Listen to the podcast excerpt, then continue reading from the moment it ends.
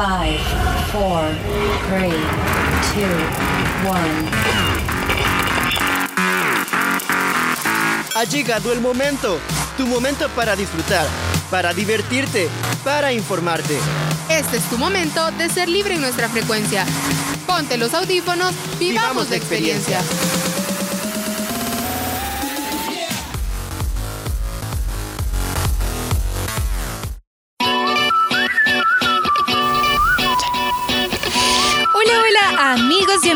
bienvenidos a su programa favorito Frecuencia Libre. En esta ocasión y como siempre lo decimos, traemos excelente información a cargo de toda la familia de Frecuencia Libre.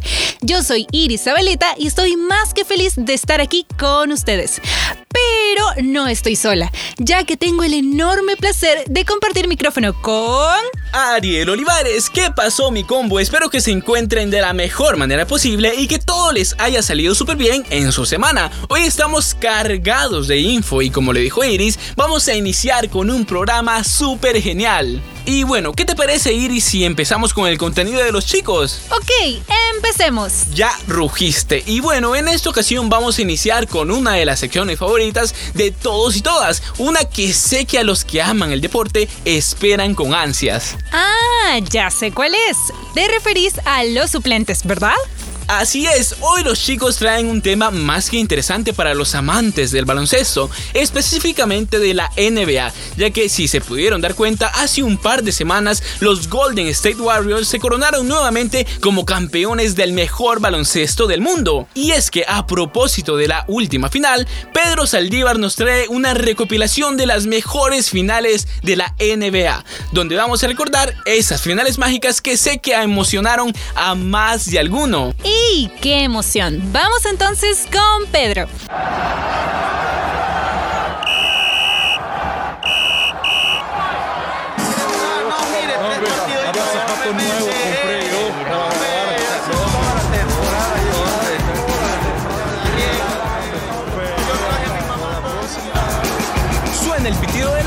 Y el encuentro finaliza. Y los suplentes no pudimos estar en el campo, pero sí les traemos toda la información que no pudieron escuchar.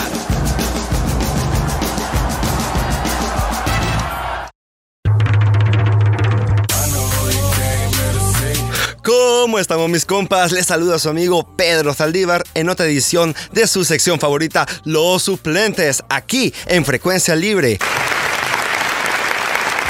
Estoy muy muy contento de estar aquí con ustedes, la verdad. Y es que el día de hoy hablaremos sobre el básquetbol. Sinceramente, este deporte yo todavía lo sigo jugando, pero desde muy pequeño me han inculcado de este gran deporte. Y sinceramente estoy muy emocionado para hablarle más sobre este mundo deportivo que es el básquetbol.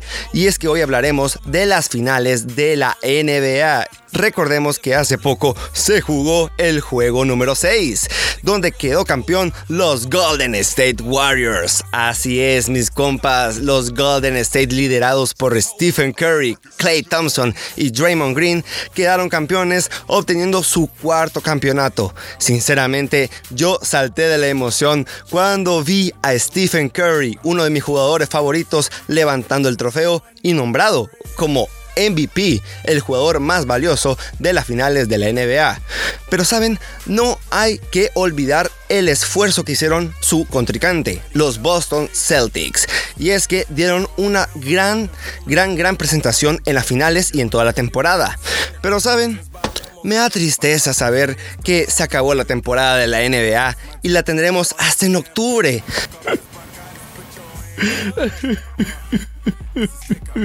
Lo sé, lo sé. Es totalmente triste, totalmente decepcionante. Ey, pero esperen, para no perder esas energías de básquetbol y esa pasión, entonces vamos a hablar de los top 5 de las finales de la NBA más emocionantes que han ocurrido a través de los años. Así que, no tardemos y comencemos. En el puesto número 5 tenemos las finales de la NBA de 1977, los Portland Trail Blazers contra los Philadelphia Sixers, donde quedaron campeones los Blazers. Un dato curioso de estas finales es que este equipo de Portland apenas tenía 7 años de haber existido en la liga, ya que se fundó en 1970.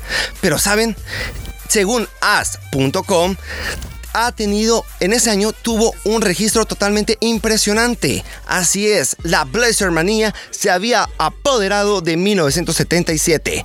Y es que, según Blazer Report, registró un total de 49 partidos ganados y tan solo 33 perdidos. Pero todas las miradas estaban en el jugador Bill Walton. Así es, y es que según as.com, Bill Walton daba todo de él, todo su esfuerzo en cada juego. Y es que al final dio la cereza del pastel. Y es que en el juego número 6 de estas finales de 1977 registró más de 20 puntos, 23 rebotes, 8 tapones y 7 asistencias. Wow, Bill Walton sinceramente fue un héroe para los Portland Trail Blazers. Ahora vamos con el puesto número 4. En el puesto número 4 tenemos las finales de 1980. Los Angeles Lakers contra los Philadelphia Sixers, donde quedaron campeones los famosos Angeles Lakers. Pero saben, ya que Hace poco se estaba dando una serie sobre Los Ángeles de los 80, de los Lakers, y sinceramente es una buena serie. Hablemos más sobre este equipo que debutó y dio una nueva perspectiva, una, nueva perspectiva de la NBA. Y es que según varias fuentes como as.com, en la, en la temporada de 1980, se había implementado la regla de la línea de los tres puntos. Así es, el famoso tiro de tres puntos había llegado al básquetbol y a la liga profesional en 1980.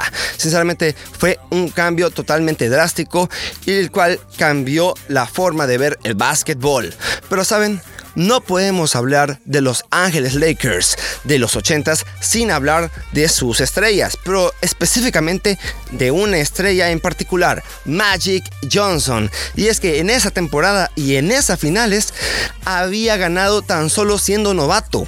Ese era su primer año de novato en la NBA y ganó su anillo de campeonato y también fue nombrado MVP de esas finales, el jugador más valioso. Wow, sinceramente Magic Johnson siempre va a ser recordado como una leyenda para los Lakers. Pero Vamos en el puesto número 3. Finales de 1998. Chicago Bulls contra los Utah Jazz. Yo en esa época todavía no había estado en el mundo. Yo nací en el 99, pero ya me imagino la emoción de ver ese juego, ese último campeonato que iba a estar Michael Jordan en los Chicago Bulls. Sinceramente, no me imagino otro jugador que no haya impresionado más a la liga y al básquetbol que Michael Jordan. Él es más que una leyenda. Él es el padre del básquetbol, en mi opinión. Pero saben, en este juego ocurrió un milagro.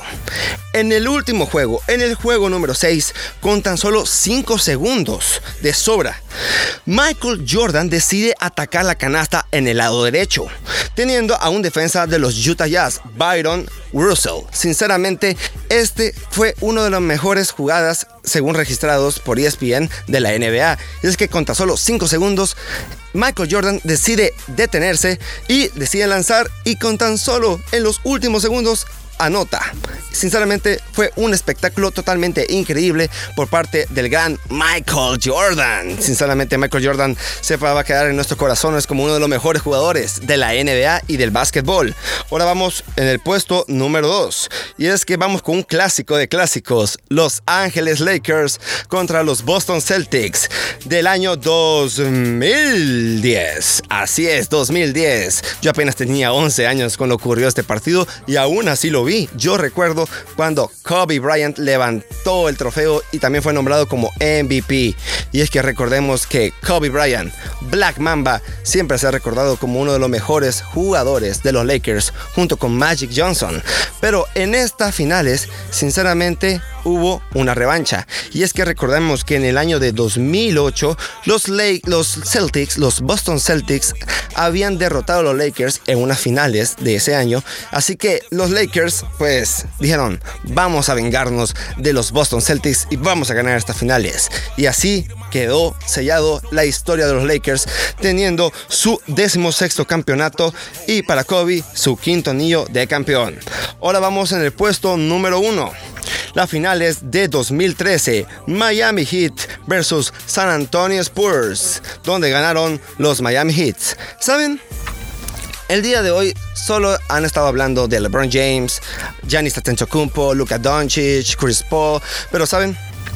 Nunca hay que olvidar a los Miami Heat del 2013, donde estaban unas grandes estrellas, LeBron James, Dwayne Wade, Chris Bosh, Ray Allen, unas estrellas totalmente impresionantes. Pero ¿Cómo podemos olvidar esas finales? Y más que todo en el juego 6, donde Chris Bush y Ray Allen nos dieron un espectáculo tremendo. En los últimos segundos del último cuarto, Chris Bush tiene el, rebote y se lo pasa a su compañero Ray Allen. En los últimos segundos tira de tres y así empata el partido, alargando ese encuentro y también alargando la serie, donde en el juego 7 ganan los Miami Heats increíble. Sinceramente, una finales que jamás voy a olvidar porque yo estuve presente en esas finales y sinceramente los Miami Heats del 2013 sinceramente dieron un gran espectáculo. Bueno amigos, esto fue todo. Espero que les hayan pasado bien, espero que hayan aprendido mucho y ahora ya saben que el básquetbol está lleno de emociones. Nos vemos en la próxima edición y en la próxima sección de su canal favorito de frecuencia libre, Los Suplentes.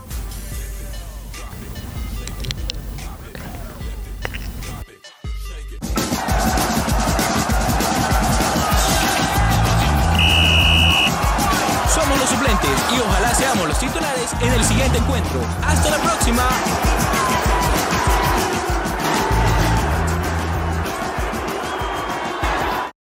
Qué buena sección y qué buenas finales para recordar, ¿verdad Ariel? Así es, Iris, es que la NBA tiene algunos encuentros que han sido históricos y debemos recordar que no solo es una liga seguida en Estados Unidos, sino también en el mundo entero. Muchas gracias, Pedro, por esta valiosa info. Bueno, ahora es el turno de una sección que sé que aman todos y todas. Elizabeth Hernández nos trae en XD un tema muy interesante. Bueno, Iris, ya que te veo muy emocionada, cuéntales a nuestros amigos y amigas sobre qué tratará el tema de Elizabeth en esta semana. súper emocionada. Y bueno, es que Elizabeth hoy nos contará un tema muy interesante. Es, ¿qué pasaría si todas las personas estudiaran la misma carrera?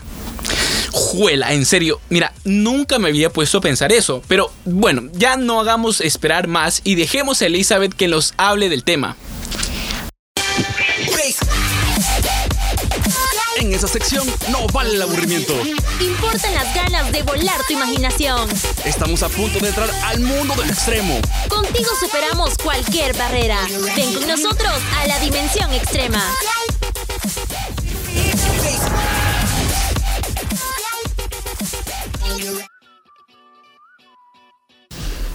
Hola, hola a todos, espero que le estén pasando de lo mejor y que todo les esté yendo súper bien. Ustedes no saben cómo deseé que los días pasaran volando para poder estar nuevamente con ustedes y compartir estos momentos maravillosos, aunque sean unos minutos, pero son muy valiosos para mí. Así que espero que ustedes también lo disfruten mucho y pónganse cómodos, agarren un snack, algo que tengan por ahí, un dulcito, un pancito dulce, un juguito.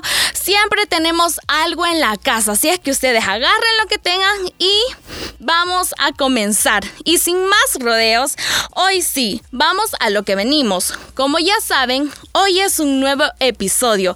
Así es, el tema que estaremos abordando hoy es ¿qué pasaría si todos estudiáramos la misma carrera? O sea, yo me hago esa pregunta, no sé ustedes, pero eso me tiene intrigada. ¿Qué pasaría? Nos hacemos esta interrogante y yo sé que muchos de ustedes a lo mejor nunca se la han hecho, pero para eso estoy aquí, para dejarles este nuevo dato en sus cabecitas. En la actualidad hay muchísimas carreras para estudiar. Bueno, que hoy en día conocemos y sabemos que hay están las facultades. Por ejemplo, ustedes conocen la facultad de medicina. A lo mejor muchos de ustedes la están cursando. También tenemos la facultad de ingenierías, humanidades y muchísimas más. Y sobre todo, siempre habemos muchos que llegamos al punto de no saber qué estudiar. No sabemos lo que queremos y entonces estudias lo que tu mejor amiga o amigo estudia y luego te dejas llevar por las influencias. Lo mejor es que no te dejes llevar, que al final saliste haciendo un ciclo nada más y en el camino te vas dando cuenta lo que en realidad quieres. Pero también está el caso contrario. Hay muchos que ya saben desde el principio lo que quieren y dónde quieren estudiar. Pero bueno, esta es la realidad. Hay diferentes opciones, diferentes gustos, por lo tanto, hay diferentes profesiones y cargos. Pero hagámonos esa pregunta nuevamente. ¿Qué pasaría si todos estudiáramos la misma carrera? Pues sí, lo más lógico es que todos salieran con el mismo título universitario. Todos buscaran posicionarse en el mismo puesto laboral. A la hora de un open house, explotaran las filas de personas que van para una misma entrevista. Y sí, el 99% quedaría sin empleo. Y el 1% entra a la empresa y pasaría lo que nos imaginamos. Muchas personas sin trabajo y otras trabajando en otra área y no de lo que estudió. Pero claro, siempre habrían ventajas. Si fuera el caso de que todos optaron por una maestría, pues sería bueno desde el punto de vista de lo educativo, ya que hubiera mejor preparación y la educación no faltaría para nada. Pero también hay muchas desventajas, como esta, que es la principal, que muchas de las áreas quedarían desatendidas. Es por esta razón que en la actualidad contamos con diversas áreas, ya que son indispensables para poder vivir, porque como personas necesitamos de médicos, abogados, agricultores, arquitectos, técnicos, maestros, bomberos y todos los que existan y los que están por haber, porque todos cumplimos un rol muy importante en la sociedad. Pero claro, esto sería más como una suposición. Que a lo mejor haya más carreras con más demanda, sí, sí las hay. A lo mejor la hay, por ejemplo, un 2, 3. Por ejemplo, tenemos la Facultad de Medicina, que es muy indispensable. También administración de empresas, contaduría, informática y publicidad, pues la mayoría se va por esas áreas. Y lo digo porque yo conozco a, a muchas personas que se van más por esas áreas. Yo tengo primos que estudian medicina, tengo primas que estudian comunicaciones y de hecho yo estudio comunicaciones y siento yo que estas áreas son como que las más, eh, ¿cómo decirles? Las más atractivas para las personas o quizás porque tenemos los mismos gustos, no lo sé, pero hay variedad de carreras que usted puede optar y yo sé que cada quien tiene un sueño, yo sé que ustedes tienen metas y quieren ser chef, ustedes quieren ser doctores, ustedes quieren ser arquitectos, ustedes pueden hacer lo que ustedes quieren y lo que deseen. Pues te aconsejo que si usted no sabe aún lo que quiere, que haga eh, una prueba de test, un test vocacional. De hecho, yo me acuerdo que lo hice, pero yo, yo ya sabía lo que quería. Yo decía, yo quiero estudiar comunicación social, yo quiero estudiar en esta universidad y pues aquí estoy, estudiando lo que yo siempre he querido. Pero hay varias, bueno, personas que no saben qué estudiar, así es que en serio les recomiendo que hagan un test vocacional y ustedes de ahí se darán cuenta de lo que en sí y para qué son buenos. Y bueno, chicos, la verdad se ha llegado el momento de despedirnos. Espero que ustedes la hayan pasado súper bien en esta sección, hayan disfrutado el tema tanto como yo. Yo aquí me despido, gracias por siempre escucharme y espero que se cuiden demasiado. Soy Elizabeth Hernández y esta es tu sección XD, Dimensión Extrema. XD, venimos de una dimensión extrema. Volveremos en nuestro próximo programa.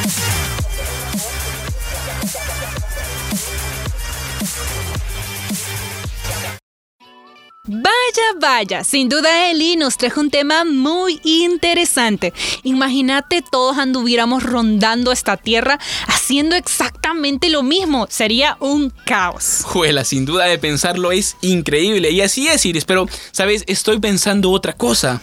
Cuéntame a ver. Es que mira, estos días de frío uno se pone a beber café con pan y digo, siempre tomamos café con pan, pues, pero como que en esta época de frío se bebe más todavía. Sí, y creo que por eso dicen que cuando hace frío uno tiende a subir de peso, ¿no crees?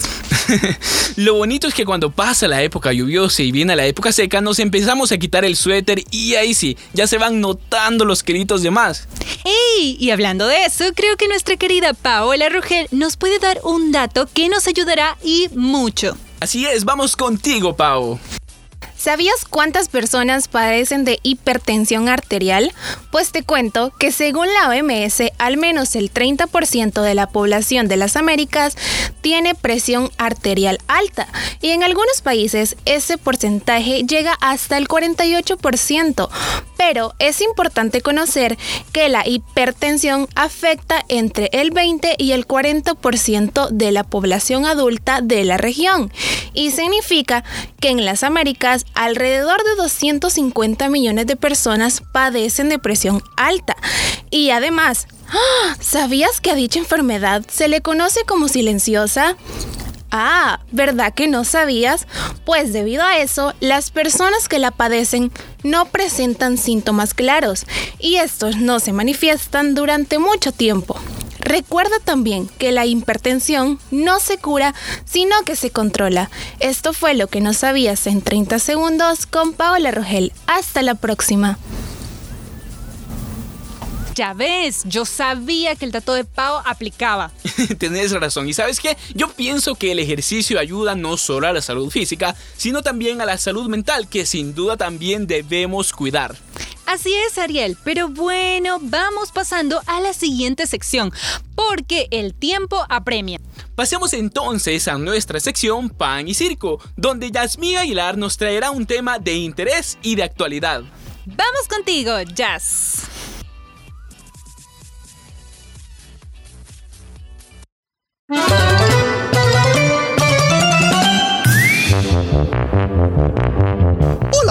Damas y caballeros. Sean bienvenidos a la Casa del Pueblo.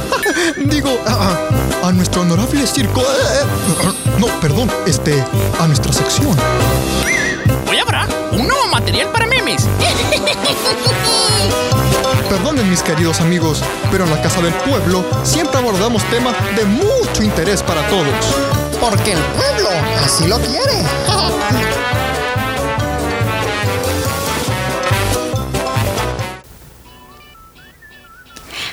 Hola, amigos, ¿cómo están? Sean bienvenidos y bienvenidas a otro episodio más de tu sección Pan y Circo, el espacio donde hablamos de política, pero de una manera muy diferente, solo aquí en tu programa, Frecuencia Libre.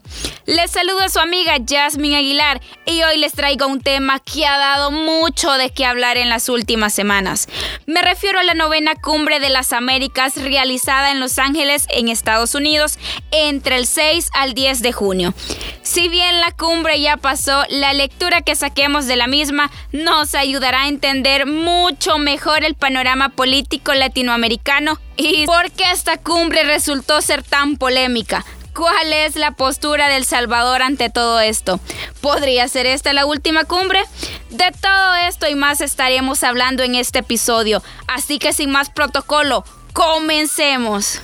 La Cumbre de las Américas es la reunión de más alto nivel de nuestro continente, donde los jefes de Estado se dan cita para discutir temas diplomáticos, políticos y económicos de importancia continental. Sin embargo, esta novena edición ha estado envuelta de polémicas y ahora te explicaremos cuáles han sido las más importantes. Antes de que empezara la cumbre ya estaba envuelta en controversias. Todo esto por la decisión de la Casa Blanca de excluir de la lista de invitados a Cuba, Venezuela y Nicaragua por considerarlas dictaduras. Esto generó toda una reacción en cadena de mandatarios que decidieron no asistir a la cumbre.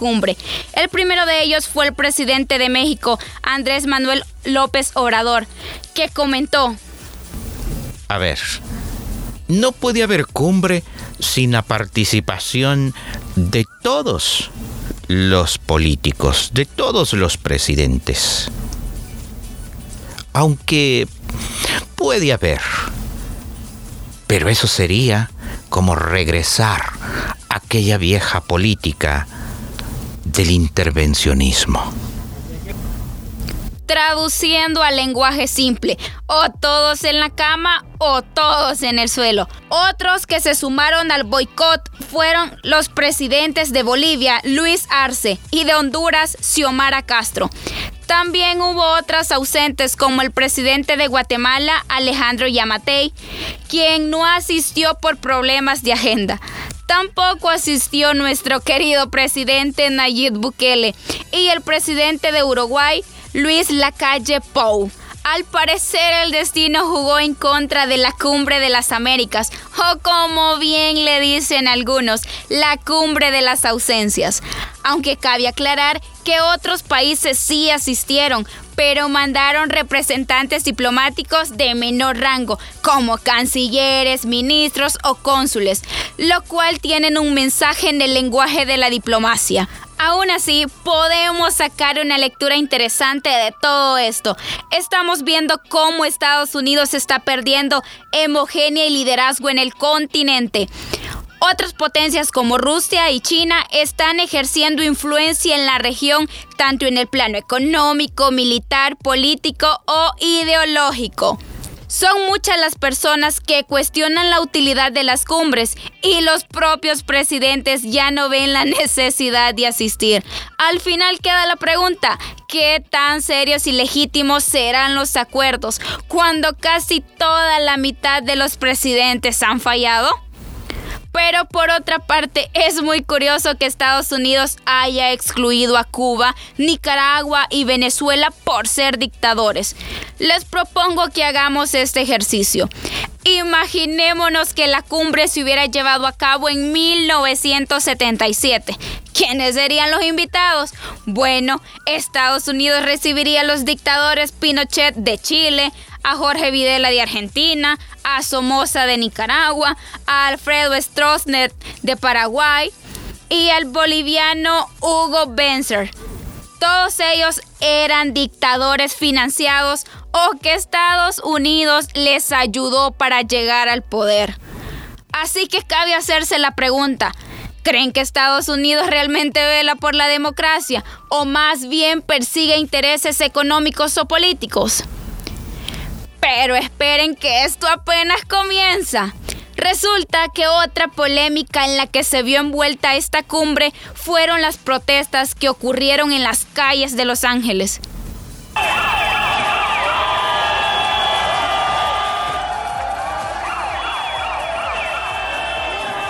Al menos medio centenar de manifestantes exigían una regulación migratoria, tanto para los solicitantes de asilo como para quienes llevan décadas con permisos temporales en Estados Unidos.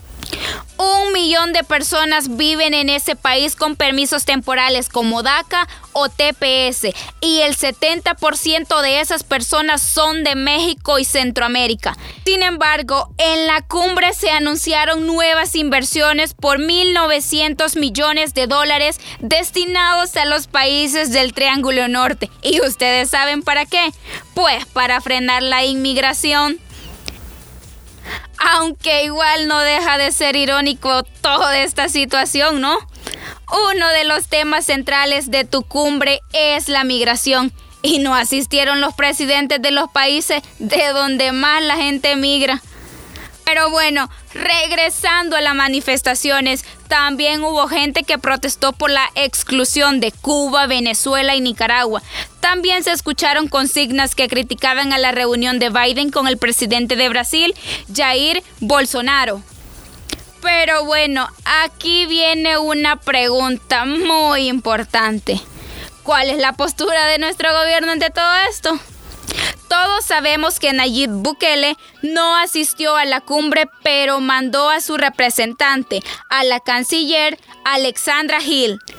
No hay que ser un genio para saber que su ausencia se debe por parte de las malas relaciones que El Salvador tiene con Estados Unidos, sumando a que varios funcionarios del gobierno se encuentran en la famosa lista Angel. En un momento de la cumbre, el presidente de Argentina, Alberto Fernández, expresó que la ODEA necesitaba una reconstrucción.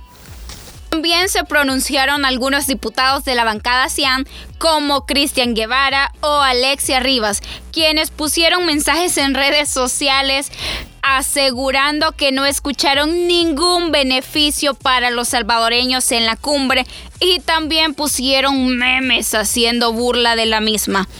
Al decir verdad, es cuestionable que ninguno de los funcionarios públicos tengan este tipo de discursos. Igual llama bastante la atención que ninguno mencionó nada acerca de los 1.900 millones de dólares que Estados Unidos entregará al Triángulo Norte. Pero bueno, como decía mi abuela, no muerda la mano al que no te da de comer, mijito. Y para ir terminando, algunos salvadoreños también participaron en las protestas de Los Ángeles.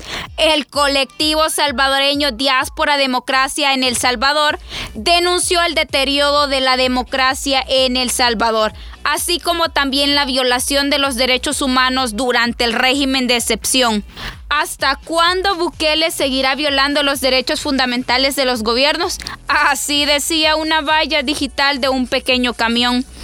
Durante ocho horas se vio este mensaje mientras el vehículo recorría el corredor salvadoreño hasta pasar por el consulado del Salvador. Pero bueno, sin duda esta cumbre de las Américas, o más bien cumbre de las polémicas, ha estado llena de controversias, protestas y desencuentros. Pero ahora llegó tu turno, querido amigo. ¿Crees que Estados Unidos está perdiendo hegemonía en la región? ¿Consideras que el discurso del gobierno es el adecuado? Por favor no dejen de dar sus opiniones en nuestras redes sociales, ya que son muy importantes para nosotros. Lastimosamente el tiempo se nos ha acabado. Muchas gracias por escucharnos una vez más. Recuerden que nos estaremos encontrando en el próximo episodio con más política, más análisis y por supuesto más sarcasmo. Yo soy Jasmine Aguilar y esta fue la sección de Pan y Circo, solo aquí en tu programa favorito, Frecuencia Libre. Y recuerda, si le pica, le aplica. Gracias, hermoso público. Se da por terminada esta sesión plenaria. Eh, eh, digo, digo, la sección. ¡Ay, qué maravilloso! Nunca habíamos oído algo así. Hasta el próximo pan y circo. No mencionaste el jefe. Tonto.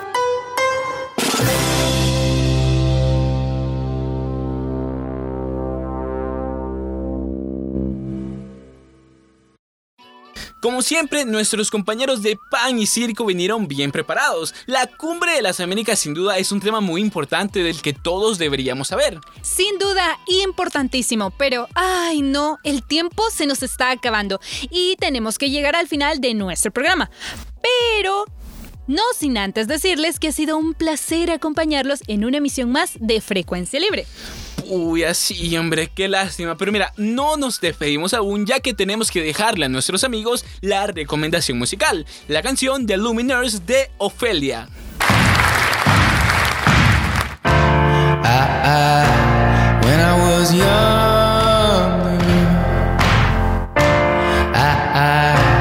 should have known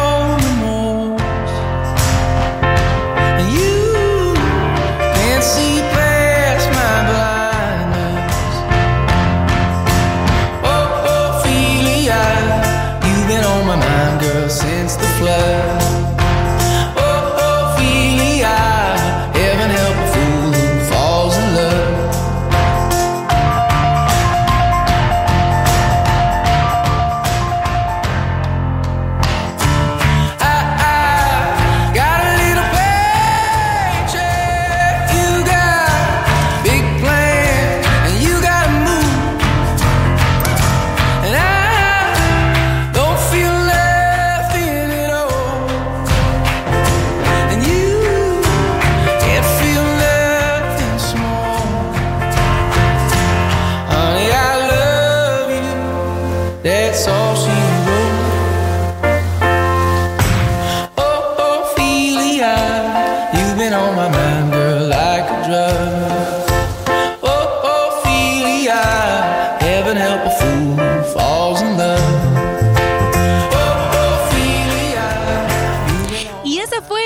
Recomendación musical. Nos despedimos. Recuerden siempre esforzarse mucho en sus estudios y en sus trabajos. Y no olviden que siempre hay una luz de esperanza. Yo soy Iris Zabaleta y fue un placer acompañarlos. Y yo, Ariel Olivares. Esto fue Frecuencia Libre. Bendiciones de Alma Grande y hasta el próximo programa. Nos oímos pronto.